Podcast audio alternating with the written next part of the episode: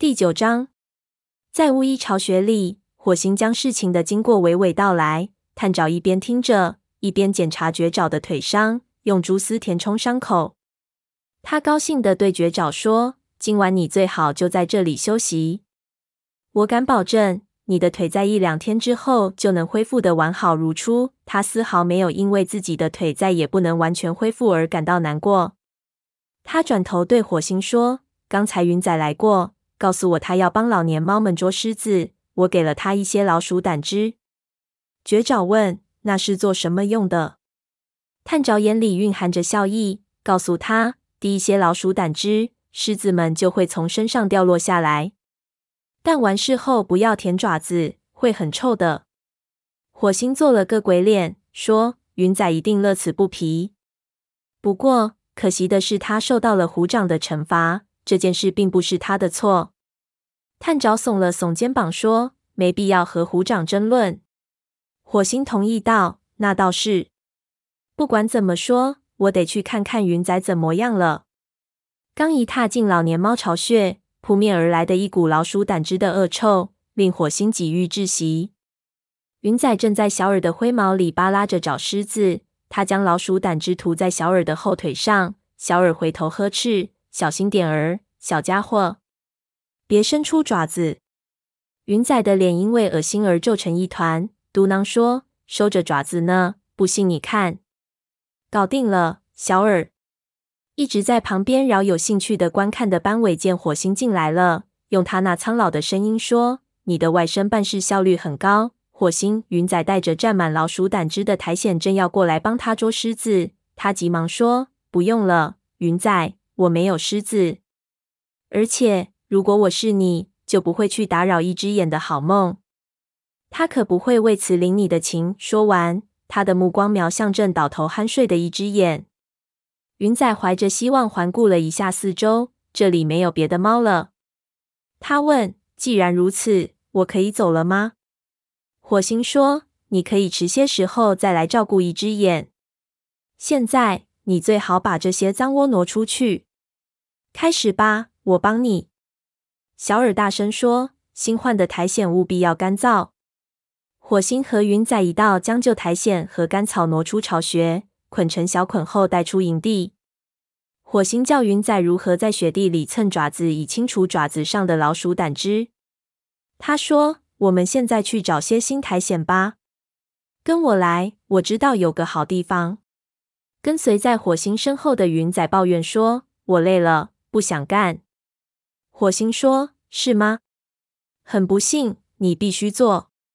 打起精神，否则更不愿意做了。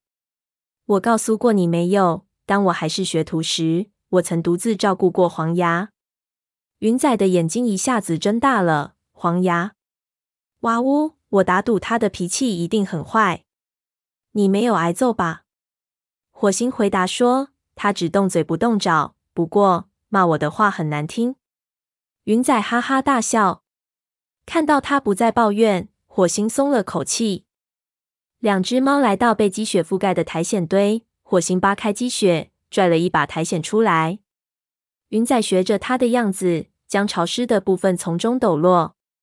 两只猫衔着苔藓返回营地。这时，火星看到一个猫影在金雀花通道入口处一闪，转眼便跳上了沟。那只猫体态雄壮，身上有条纹，是虎掌。火星眯起眼睛，虎掌的样子鬼鬼祟祟，四处望了望，没有发现任何动静后，方才以最快的速度消失在沟外。火星疑心大起，总感觉有些不对劲。他放下口中的苔藓，说：“云仔，把你的带回到老年猫巢穴，然后回来取我的这些。我还有些事要做。”云仔含着苔藓应了一声，继续向金雀花通道走去。火星转过身，朝虎掌消失的方向奔了过去。虎掌已不见踪影，但有气味留存，雪地里也留下了它宽大的脚印，因此跟踪起来并不是件难事。火星小心翼翼，不敢过于靠近，以免被虎掌看见或嗅到气味。虎掌的踪迹径直穿过木料场和松林。令火星震惊的是，虎掌竟然是往两脚兽的地盘而去。他隐隐感到害怕，虎掌是去找自己的姐姐公主吗？也许是因为他痛恨云仔，因而迁怒于云仔的妈妈。虽然火星从未向族群透露过公主的住处，但对于虎掌来说，通过云仔身上的气味找到公主的踪迹，并不是件不可能的事。火星压低身体，行走时更加谨慎。他跟踪虎掌的行迹，穿过一片金雀花时，感到有什么东西在动。抬眼一看，原来是一只老鼠。火星本不想节外生枝，但这只老鼠实在是送到嘴边的美味，于是他不由自主地俯下身子向老鼠匍匐过去，弹跳之间已是胜券在握。他花了些时间将老鼠埋在雪里，料理停当后，方才继续上路。经过这次耽搁，火星加快脚步，生怕虎掌在这段时间里已然得手。他绕过一棵倒在地上的大树桩时，冷不丁和反向归来的虎掌撞了个满怀。虎掌吓了一跳，后腿站立，低嘶着说：“蠢货，你在这里干什么？”火星的第一反应是松了口气。虎掌不可能在这么短的时间内到达两角兽的地盘，伤害公主，然后打个来回。接着，他意识到这位副组长正盯着自己，眼里充满怀疑的目光。火星想，他一定不知道我在跟踪他。于是他结结巴巴地说：“我我带云仔去一个能找到苔藓的地方。事后，我想应该再捉些猎物回去。”虎掌说：“我没有看见任何猎物。”火星朝来的方向探了探头，说：“猎物就埋在那里。”虎掌眯缝起眼睛，让我看一下。虽然火星对虎掌不信任自己而感到生气，但同时他又为早先埋下的伏笔而暗自庆幸。火星回到老路，扒开堆在那只老鼠身上的积雪，说：“满意了吗？”虎掌皱起了眉头。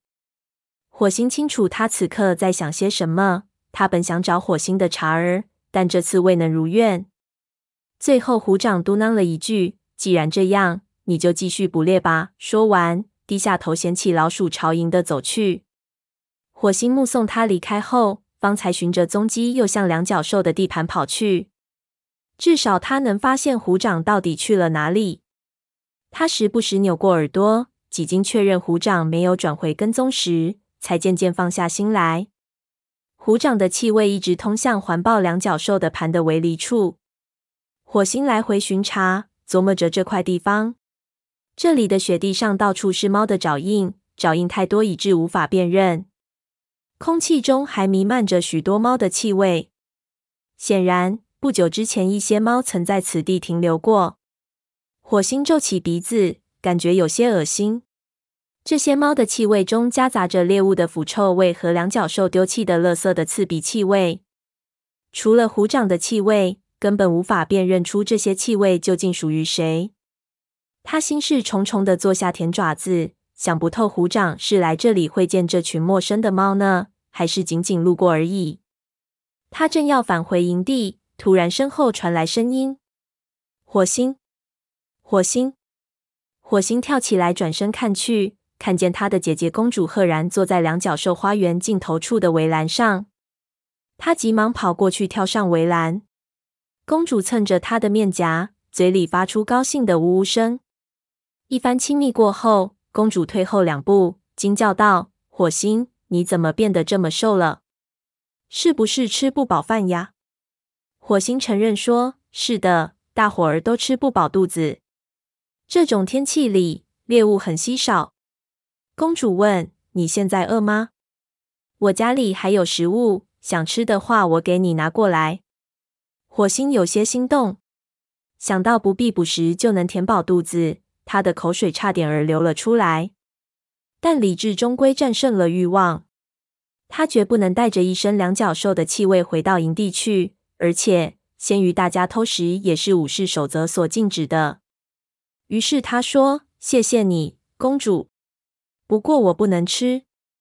公主担心地说：“希望你别让云仔饿着。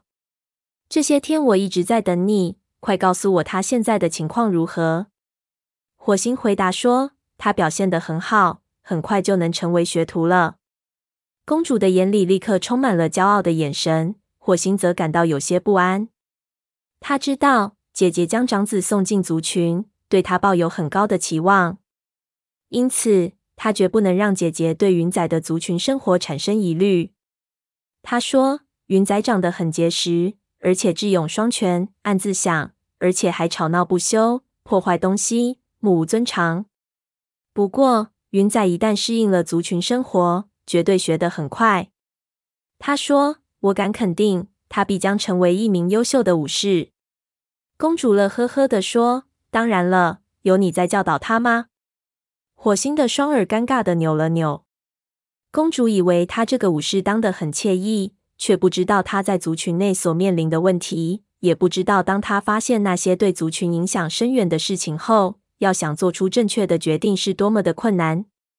他说：“我得走了，很快我会再来看你。”到了绿叶季，我就带云仔一起来。他深情的舔了一下公主的肩膀。公主想到即将见到爱子，更是心情欢愉。火星循着虎掌的气味原路返回，路上不停的寻找猎物。既然告诉虎掌出来打猎，回到营地时就得带上像样的猎物才行。不知不觉中，一种陌生的声音越来越响。他停下脚步，想了片刻后，才意识到这是什么声音。是水滴滴落的声音。环顾四周，一根荆棘的枝头末端悬着一颗晶莹透亮的水珠，水珠在阳光下闪耀着七色光彩，越来越饱满，最后掉落在雪地里，和着冰雪融化成一个小洞。火星抬起头，四周到处都悬挂着这种水珠。这时，一股暖风扑面而来，他内心充满了喜悦。冰雪已经开始消融。艰苦的落叶季即将过去，绿叶季正在拉开序幕，猎物会再次丰富起来。